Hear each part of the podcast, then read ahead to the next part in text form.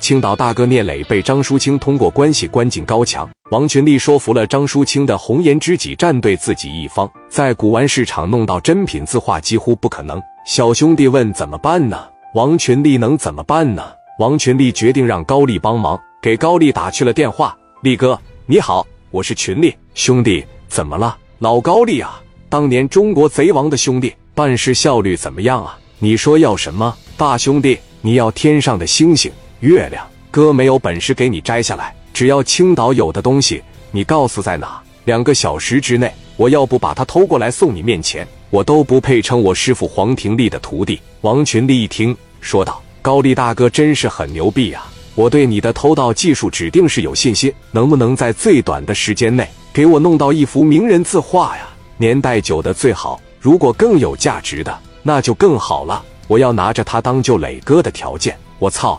你还喜欢字画啊？不是我喜欢，是伴我磊哥的人喜欢。你要这么说，那都不用去偷，我这就有。那抓紧送过来吧。有好东西你咋不说呢？高丽说：“我有啥都要跟你说啊。再说你也没跟我说过，我也不只是偷米，没准走到哪，我看着有点好东西，我就给他拿下了。前年在四九城一个展览上，我当时瞅着一幅画挺好的，我手一痒，当时我就给偷来了。”王群力说：“拿过来啊，赶紧地，指望他救磊哥的命呢。”送到阳光花园小区来。高丽把画卷一展开，这绝对是真家伙，是唐代的贵妃沐浴，作者大明江湖故事。高丽看了最后一眼，又卷起来装进了话筒里。高丽带着画卷就来到了阳光花园，交到了王群力手里。王群力一拿到画卷，说：“这个东西有他妈什么可研究的？来，我看看。”高丽说。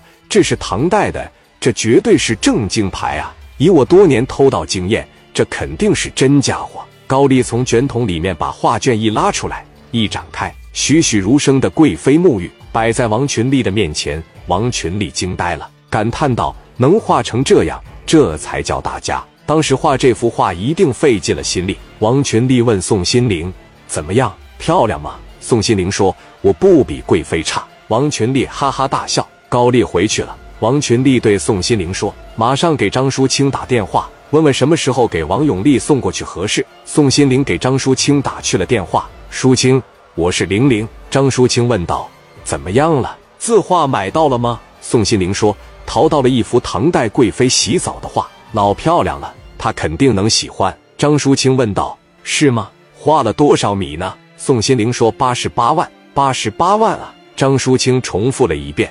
宋心灵说：“你不是说不惜一切代价吗？”张淑清说道：“行吧。”宋心灵说：“你一定要给我报了。”张淑清说：“我必须给你报了，我马上转给你。”放下电话，张淑清给王永利拨过去了。王永利一接电话，张淑清就说了：“你弟妹啊，给你张罗一幅字画，看看有时间吗？有时间的情况下，让他给你送过去。唐代的杨贵妃洗澡画，真的吗？相信以你弟妹的文化，应该是可以的。”给你挑选的这一幅，你绝对会喜欢。好啊，现在过来吧，我在家里边等他。王永利给了一个地址，这边把地址也就给到了宋心灵了。王群力高兴坏了，手里边拿着卷筒，带了几个钥匙，陪着宋心灵来到了王永利的家里。在车上的时候，王群力说：“进去了以后，一切看我眼色行事。如果你要敢说没用的，我哥活不了，你必须陪葬。放心吧，我都收了米了。”来到门口，王群力说：“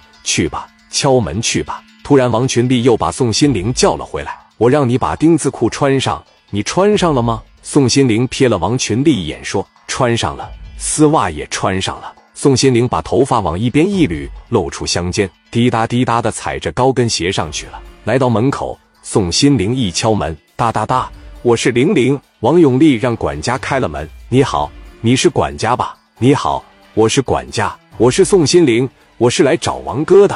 王永利在里面说：“进来吧，玲玲。”宋心灵往里一进，王永利顿时觉得眼前一亮。宋心灵略带羞涩的站在了王永利跟前。王永利呵呵一笑说：“真让人羡慕啊。”宋心灵说：“是羡慕我年轻吗？”王永利说：“我不是羡慕你年轻，我是羡慕张淑清有你这么好的一个贤内助啊，实在是太好了。来坐吧，别站着了，快坐我旁边来。”让我好好欣赏你这幅画。哎，行了，宋心灵，举止大方而又得体的坐在了王永利的身边，把画卷从卷筒里倒了出来，说道：“你看怎么样？”王永利展开一看，情不自禁的说：“真是人间极品啊，画的真好啊！